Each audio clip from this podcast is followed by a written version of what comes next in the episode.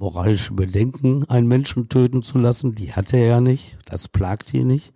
Und so zahlte er seinen Anteil von 8000 Mark für das Killerhonorar. Was er weder wusste noch ahnte, Jörg L. bezahlte damit seinen eigenen Mörder mit. Der Gerichtsreporter. Spektakuläre Verbrechen aus NRW. Ein Podcast der WAZ, WP, NRZ und WR.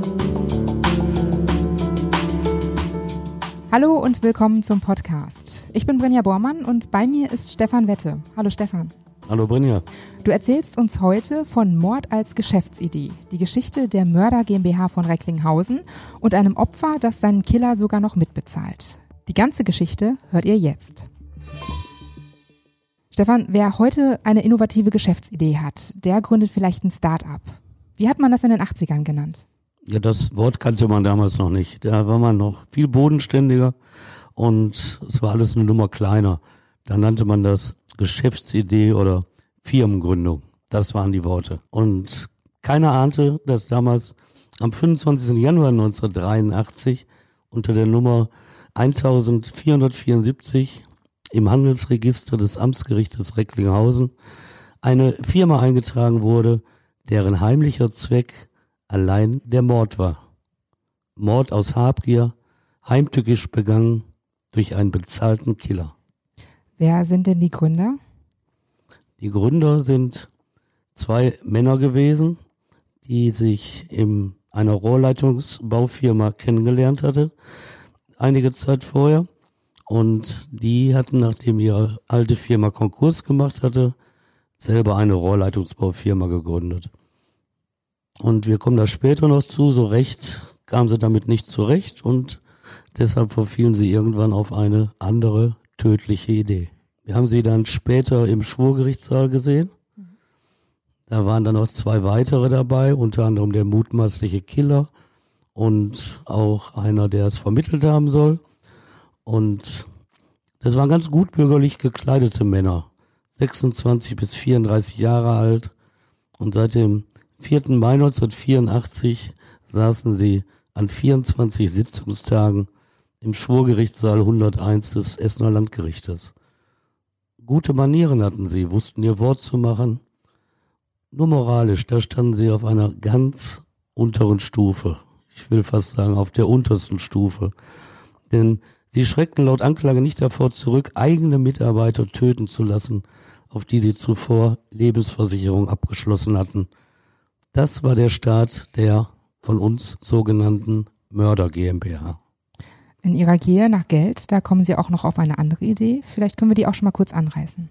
Ja, das war eine andere finanzielle Idee, die Sie hatten. Sie sind nämlich dazu übergegangen, den Kölner Kardinal Josef Höfner mit einem Droh Drohbrief zu erpressen.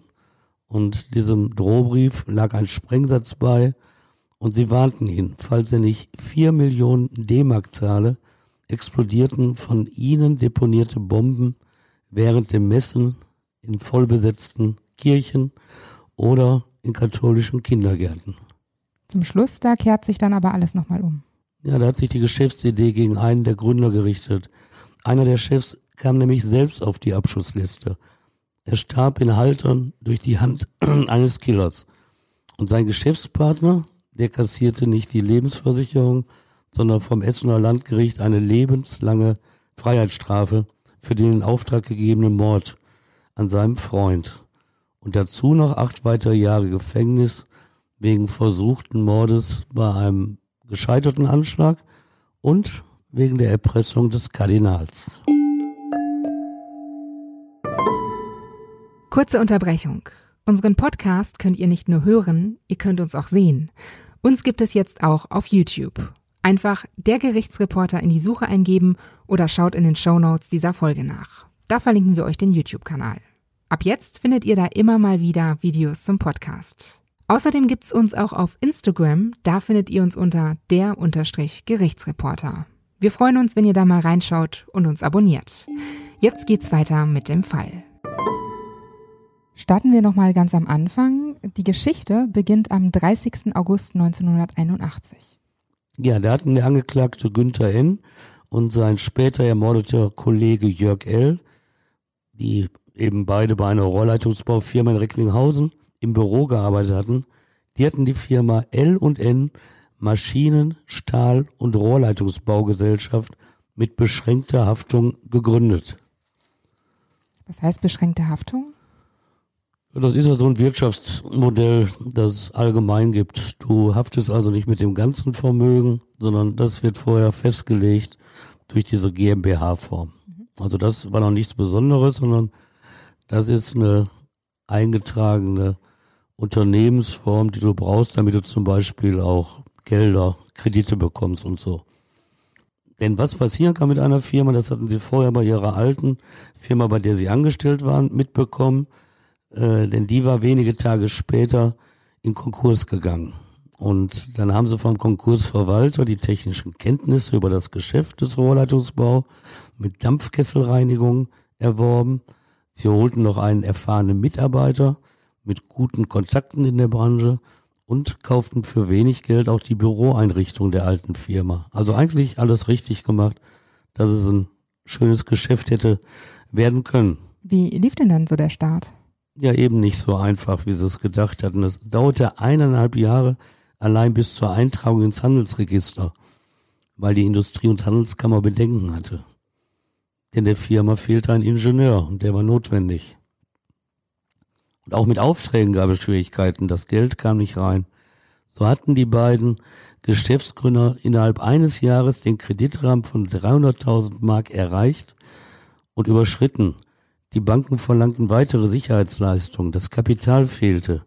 Der Gang zum Insolvenzgericht drohte. Die Gesellschafter Günther N. und Jörg L. haben aber schon eine neue Idee. Genau. Denn sie wollten sich aber Wasser halten. Und deshalb fingierten sie Ende 1982 einen Einbruch in die Geschäftsräume und meldeten danach der Versicherung einen Diebstahlschaden in Höhe von 52.000 Mark. Kamen die das erstattet? Ja, ein Großteil. Alles nicht, aber 40.000 Mark flossen auf ihr Konto und haben erstmal geholfen in der größten Not. Und die Idee, mit Versicherungsbetrug Geld zu verdienen, die gefiel ihnen. Dieser Idee blieben sie auch treu. Aber jetzt mit tödlicher Konsequenz. Sie schlossen als Firma einen Gruppenversicherungsvertrag ab, der bei Unfalltod eines ihrer vier Mitarbeiter 100.000 Mark auszahlen sollte. Über einen Freund, den sie erst Anfang 1982 kennengelernt hatten, fragten sie nach einem Killer. Findet man so einfach einen Killer? Ja, es war offenbar ganz einfach. Du hast wahrscheinlich noch nicht mal versucht, eins zu bekommen und hegst auch keine Mordpläne. Aber ich stelle mir es auch schwierig vor, jemand zu finden, der dazu bereit ist, einen Menschen umzubringen. Aber das ging. Denn dieser 30-Jährige, einer der späteren Angeklagten, sprach einen Freund an, der sich mal umhören wollte. Er war der dritte Angeklagte, denn er hatte offenbar Erfolg. Ein 27 Jahre alter Dattelner, ein Versicherungsvertreter mit Hang zu teuren Autos und Motorrädern.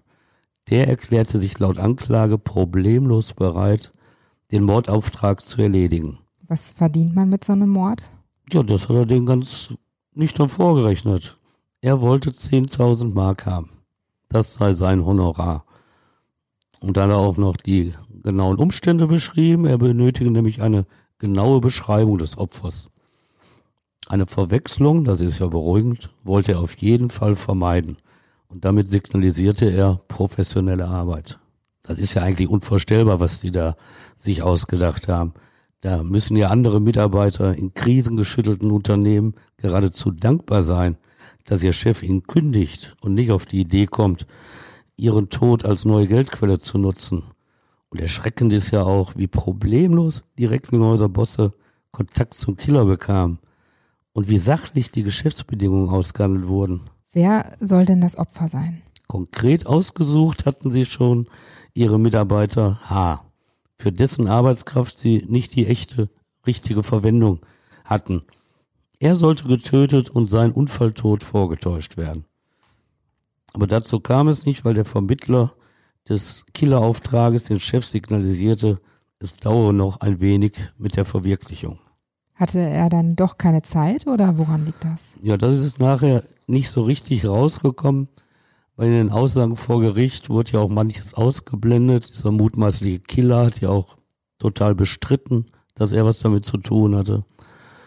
Aber ganz so einfach ist natürlich nicht, einen Unfalltod vorzutäuschen. Und da wird er wahrscheinlich nicht die Zeit gehabt haben.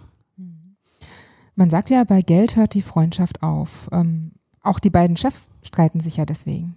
Genau. So ganz vertrauten sie wohl ihrer Firmenidee nicht mit den Lebensversicherungen, dass da schnell Geld reinkommt. Und Günther N., der warf seinem Kompagnon, also dem späteren Opfer, dem warf er vor, privat viel zu viel Geld aus der Firmenkasse herauszunehmen und sich nicht genug um die Arbeit zu kümmern. Jörg L. hatte mittlerweile auch einen Angelteich gepachtet, da viel Zeit verbracht. Das ist natürlich dann nicht so ganz günstig, wenn du in einer marode gehenden Firma gefragt bist. Günther N. ändert ja heimlich den Mordplan. Was hat er vor? Ja, also offenbar war ihm das mittlerweile zu viel mit dem Jörg L., dass der nicht so richtig arbeitete. Und er wusste ja, dass sie nicht nur für die Mitarbeiter Lebensversicherung hatten, sondern sie hatten auch noch für den Tod eines der Chefs Lebensversicherung. Und die waren weit höher abgeschlossen und damit viel lukrativer als die für die normalen Angestellten der Firma. Hätte Jörg da nicht mal direkt auf die Idee kommen müssen oder befürchten müssen, dass er vielleicht zum Opfer werden könnte, weil seine Lebensversicherung viel mehr wert ist? Ja, umgekehrt hätte natürlich auch Günther N., für den war ja auch eine Lebensversicherung abgeschlossen. Der hätte ja genauso argwöhnisch werden müssen. Und du hast das ja auch in der Ehe. Da haben die Ehepartner Lebensversicherung. Und trotzdem nehmen sie jetzt nicht an, dass direkt der andere einen ermordet. Zumindest ist das nicht die Regel. Jedenfalls, er war nicht argwöhnisch. Er dachte immer noch, die Idee mit dem Angestellten, die wird es sein, das dauert halt nur noch ein bisschen. Lukrativ war natürlich dieses für die Chefs ausgehandelte. Da betrug nämlich für den Todesfall die Summe 1,07 Millionen Mark. Die sollte dann der überlebende Chef ausgezahlt bekommen. Mit einem Schlag hätte er dann keine finanziellen Sorgen mehr gehabt, hat sich Günther N. gedacht. Für den Mord braucht Günther N. aber wieder einen Killer. Wie kommt er an den? Jetzt sind wir Ende Januar 1983 und da hat der Günther N. wieder diesen 30 Jahre alten Freund, der ja schon mal als Vermittler tätig war, in seinen Partykeller eingeladen. Und fast im Plauderton erzählte er ihm dann, dass er nun seinen Partner töten lassen wolle.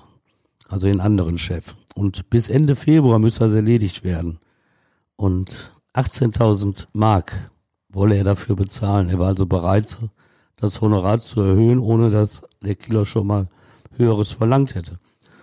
Und da wurden die beiden sich auch schnell handelseinig und Günther N. überreichte dem 30-jährigen Vermittler einen Umschlag mit dem Bargeld und eine Personenbeschreibung von Jörg L.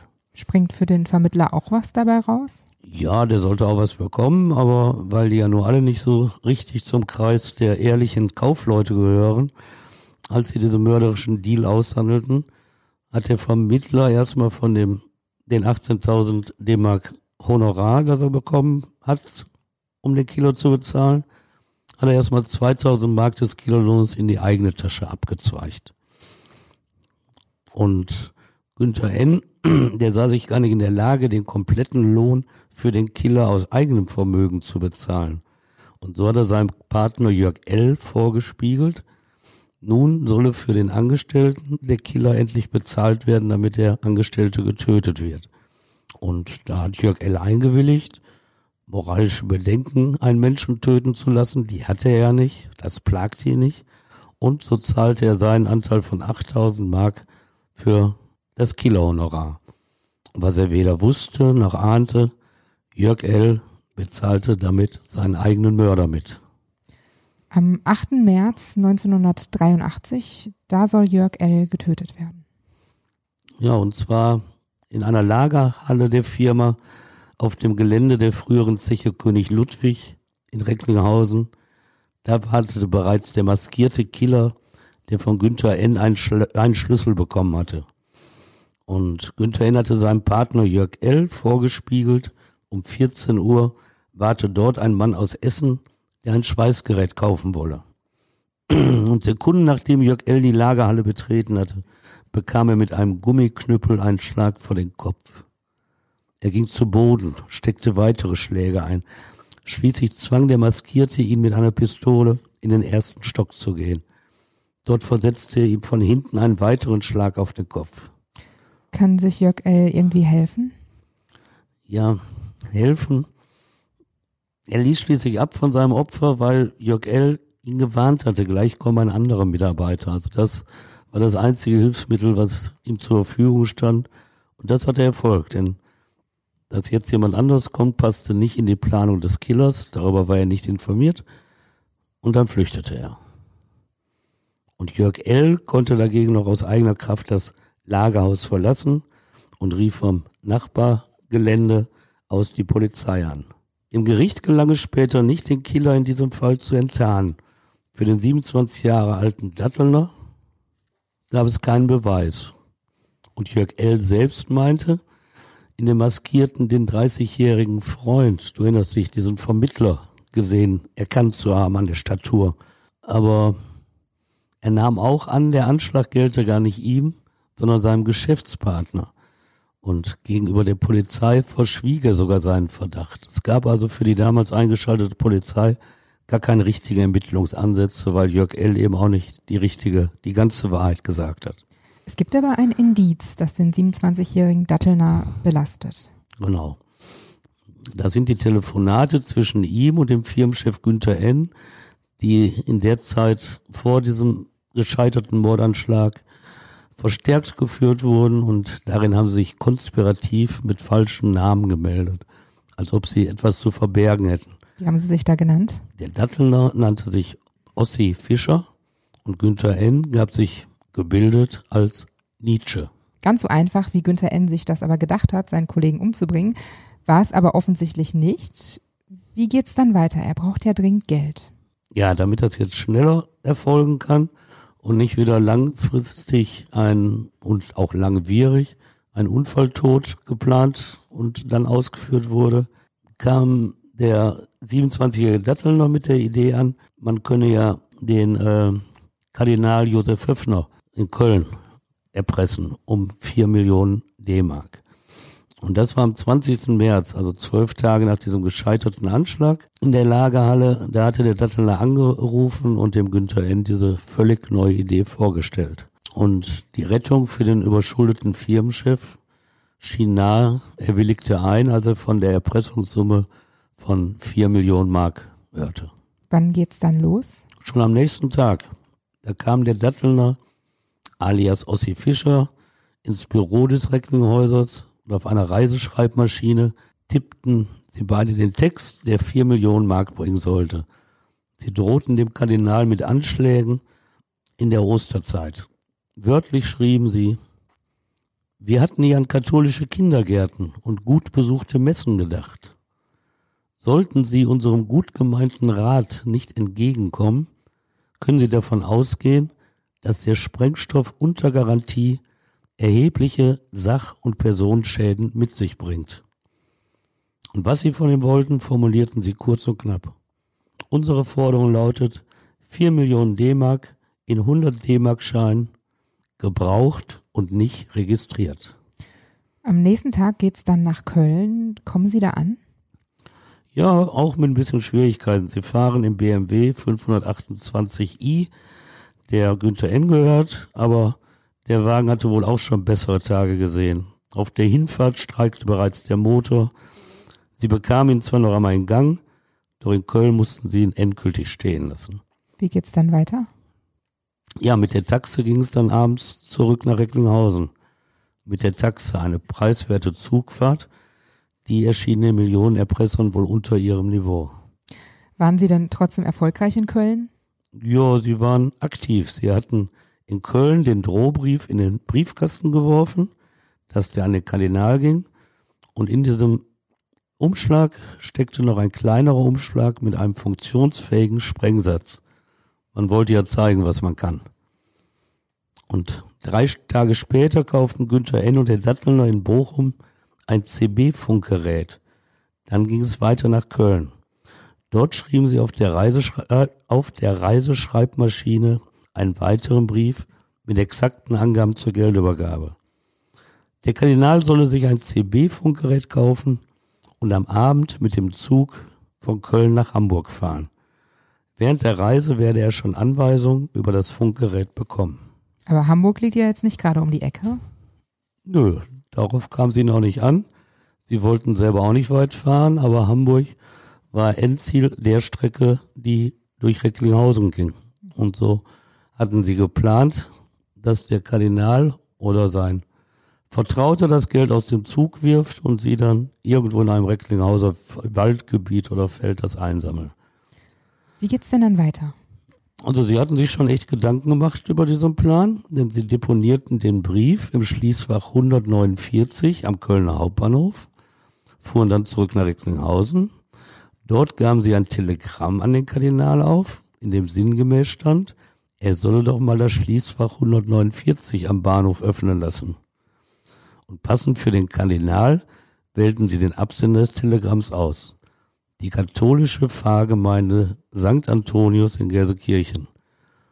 Eine perfekte Täuschung, denn die hatte nur wirklich nichts mit dieser Erpressung zu tun. Läuft die Übergabe dann auch so perfekt?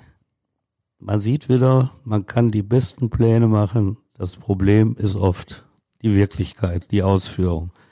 Die beiden Erpresser standen zwar um 19.45 Uhr an der Bahnstrecke zwischen Recklinghausen und Münster und der Dattelner sprach auch markig ins Funkgerät, sofort rechts rauswerfen. Doch kein Geldkoffer segelte durch die Luft. Der längst eingeschalteten Kölner Kripo war es nämlich nicht gelungen, in der kurzen Zeit ein CB-Funkgerät aufzutreiben. Und außerdem gab es den im Erpresserschreiben genannten Zug gar nicht. Er fuhr nur sonntags, nicht aber freitags am Tag der Geldübergabe. Also der Plan hatte seine Lücken und du siehst, das Problem ist wieder kein Geld. Wie ging es dann weiter? Ja, die Zeit drängt sich jetzt ja immer mehr. Nicht nur Günther N. war klamm, auch der Dattelner hatte finanzielle Probleme.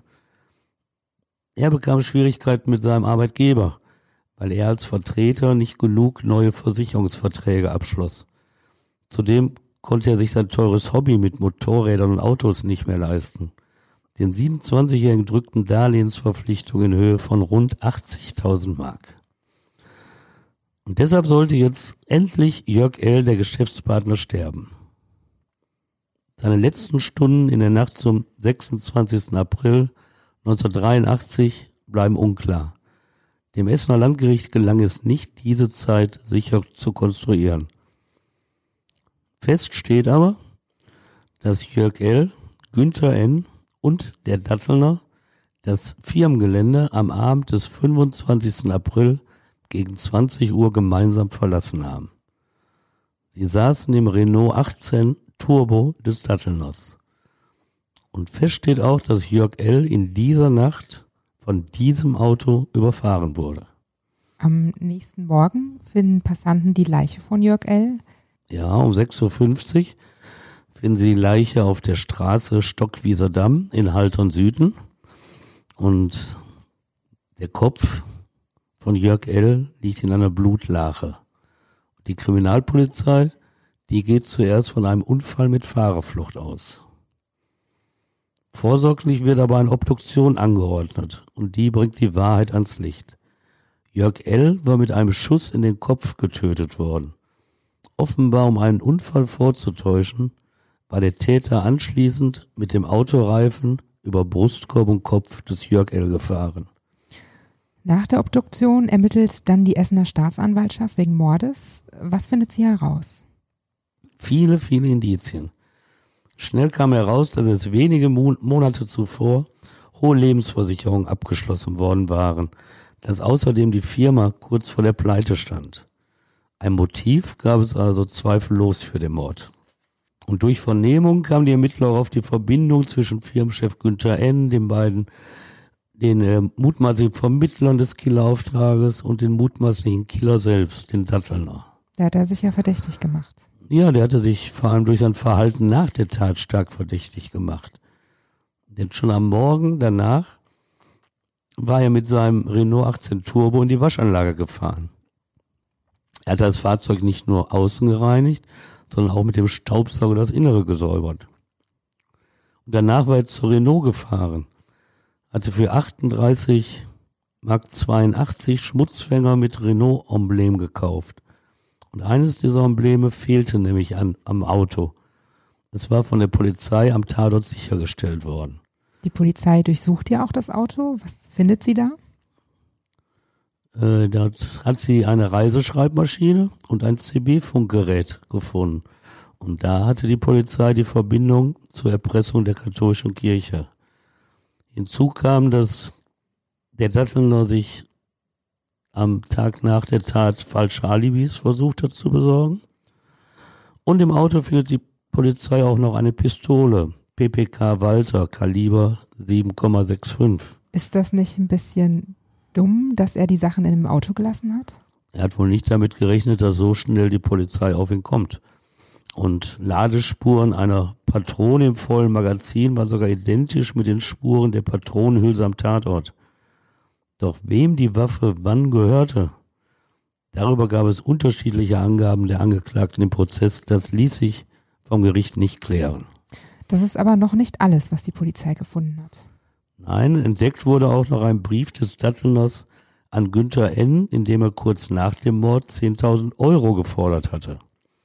Da denkt man natürlich, da fordert einer sein Kilo-Honorar ein. Doch dieses Schreiben erklärte der 27-jährige Dattelner mit Schweigegeld. Günther N. habe ihm nämlich gesagt, der frühere Vermittler des Mordauftrages habe den Jörg L. platt gemacht. Und davon solle er Dattelner nichts erzählen. Das ihm dafür versprochene Geld, das nie geflossen sei, das habe er eingefordert, nicht mehr. Aber so gab es viele, viele Indizien, einen schwerwiegenden Verdacht, auch gegen den Dattelner, aber gegen ihn keinen unwiderlegbaren Beweis. Alle vier Angeklagten hatten sich an 24 Tagen vor Gericht zu den Vorwürfen geäußert und zum Teil auch Geständnisse formuliert. Wie wurden sie denn verurteilt? Ja, Günther N., der Firmenboss, der bekam eine lebenslange Freiheitsstrafe für den von ihm in Auftrag gegebenen Mord an seinem Geschäftspartner Jörg L.